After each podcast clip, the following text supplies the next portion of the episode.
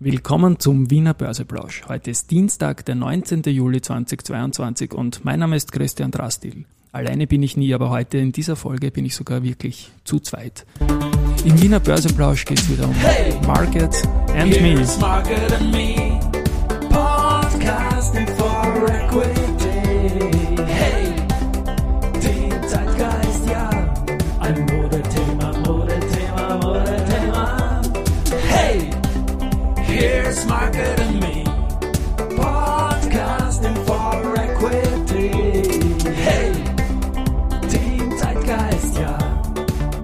Zeitgeist, ja, es ist doch durchaus ein Modethema, ja.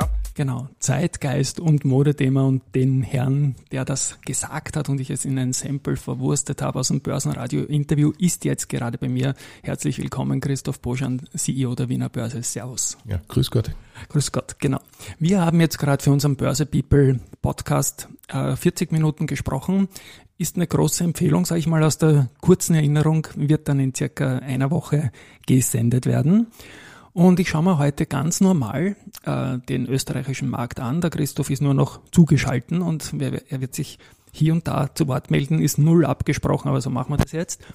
Als ich das jetzt einspreche, haben wir 6.117 Punkte im ATXDR, also ein kleines Plus zu gestern Schluss.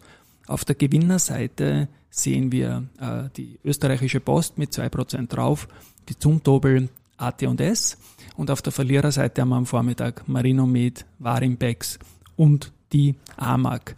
Es war der Verbund wiederum die Aktie, die in den letzten Tagen aufgefallen ist. Es ist gestern stärker runtergegangen.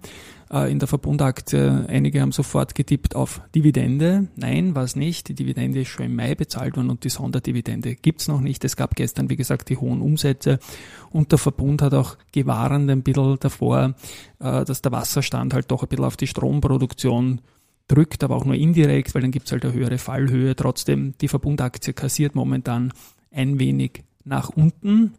Das ist so das Thema dieser, dieser Momente jetzt momentan.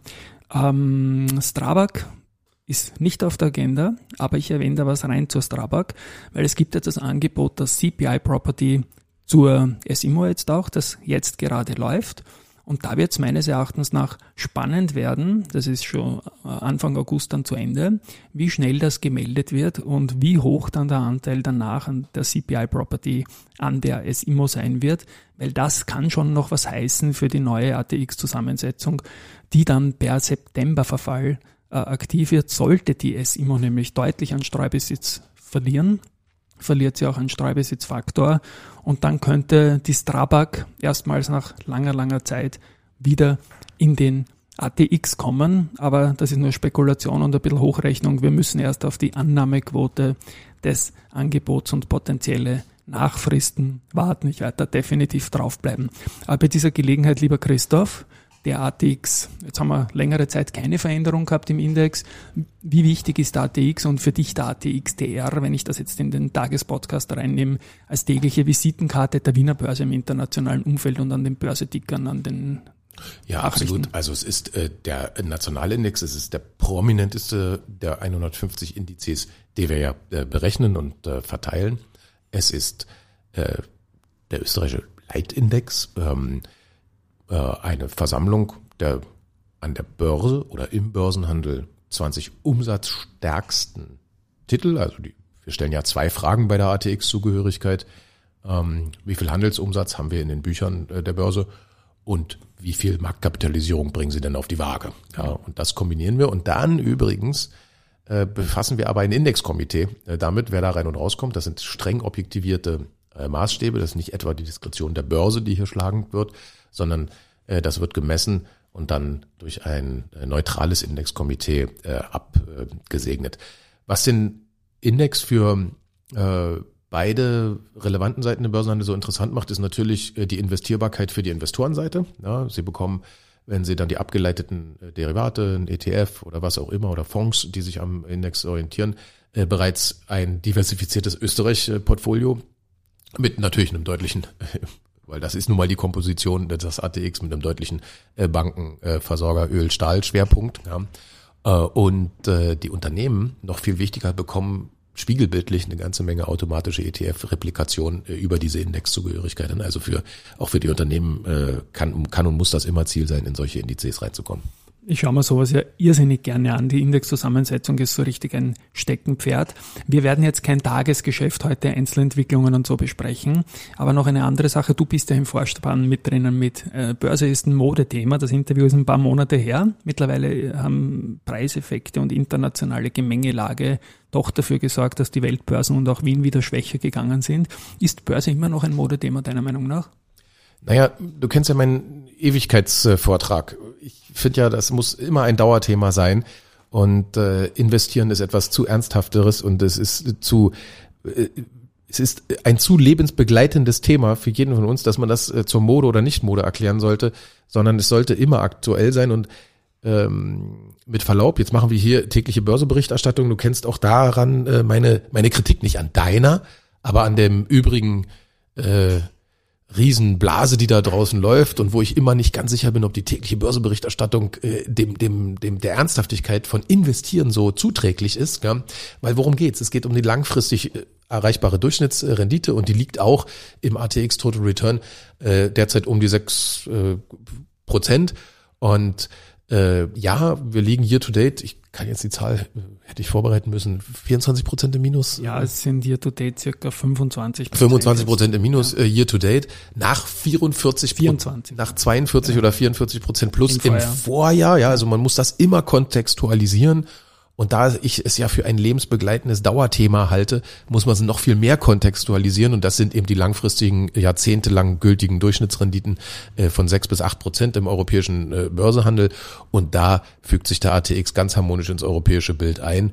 Und äh, so muss man das angehen eine perfekte Auflage, aber meine Kritik an deiner Kritik, die du auch kennst, äh, wieder zu bringen. Es gibt halt solche Leute, die lieben einfach das Tagesgeschäft, so wie man beim Fußball halt auch nicht die Tabellen Absolut. schauen will. Ja. Und alles hat seinen Platz, genau. alles hat seinen Platz, ja. Äh, und also auch gar keine Kritik. Äh, übrigens, ich sag den Leuten ja auch immer, ja bleibt, akzeptiert die Ernsthaftigkeit des Investierens, ja, also fragt, mit welchem heutigen Geldhingabe kauft ihr euch in zukünftige wiederkehrende Erträge ein.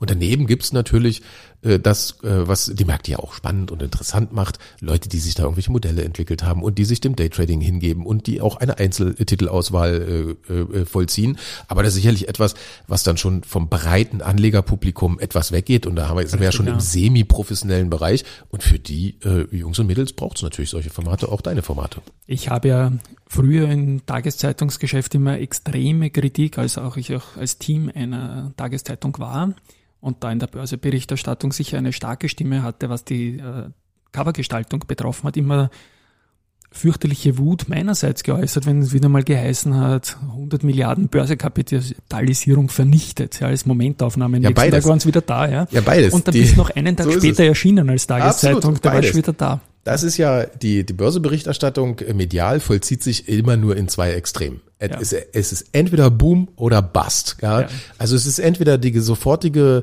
äh, totale Vermögensvernichtung oder es ist der Wolf of Wall Street übermäßig schnell erreichte, meistens armoralisch erreichte äh, äh, Reichtum. Nur in diesen zwei extrem vollzieht sich die Börseberichterstattung. Naja, und die Wahrheit liegt dazwischen und die liegt eben bei langweiligen acht bis äh, äh, sieben bis acht Prozent im europäischen Börsehandel. Was in Summe alles andere als langweilig ist, ja. Das ist also eine alles tolle Performance, ja. Also brutal alle, alle möglichen man, Alternativen out, outperformed. Das muss man beinhart sagen. Und noch einen Punkt möchte ich natürlich einbringen als Viva-Tagesgeschäft irgendwie, dass natürlich auch, glaube ich, ein Unternehmen wie die Wiener Börse oder die beteiligten Banken dann auch auf ihre Handelsvolumina schauen und so ganz ohne Tagesgeschäft und die damit verbundene Volatilität und manchmal auch begleitender Wahnsinn wird das nicht gehen, glaube ich mal, oder? Absolut, ja. absolut. Nur als Leitsatz äh, wirklich äh, behaltet das alle immer im Hinterkopf. Preise schwanken stärker als der Wert von Unternehmen. Das muss man sich wirklich immer wieder äh, sagen. Da habe ich einen Sager noch vom Wolfgang Gleitner, dem langjährigen CEO von der Andritz, der gemeint hat, wenn die Kurse stark steigen, ist nicht immer alles so gut, wie es ausschaut. Und wenn die Kurse, Kurse stark fallen, ist nicht immer alles so schlecht, wie es ausschaut. Und auch das ist irgendwie, alles ist so Gleicher so, Inhalt, smooth, anderer gleich, Spruch. Anderer ja. Spruch, ja. Und Sprüche machen das. Lieber Christoph, das war alles überhaupt nicht vorbesprochen. Ich bin dir dankbar, dass du für diese zehn Minuten noch geblieben bist. Gerne. Weiterhin viel Erfolg. Du feierst bald deinen sechsten Geburtstag als CEO der Wiener Börse. Wir sind froh, dass du da bist bringen wir den Markt noch ein Stück weiter. Es ist viel passiert in den letzten Jahren und ja, ich hau mal jetzt gleich meinen Abspann rein. Ja, danke auch für deinen Beitrag. danke, danke, Christoph. Ja. Wir sind momentan noch in einer Zwischenphase, äh, was das äh, Tagesgeschäft betrifft, weil die Berichtssaison noch nicht wirklich losgegangen ist. Das wird aber in Kürze sein und dann wird es wieder Zahlen, Zahlen, Zahlen geben. Über diese Woche werde ich mich drüber handeln, auch was den englischsprachigen Podcast betrifft, weil meine Kollegin Christine Petzwinkler und damit auch ihre Computerstimme Alison auf Vacation sind. Nächste Woche wieder volle Besetzung und dann auch schon mit mehr Content, aber spannend ist es auch jetzt. Tschüss, ciao und baba.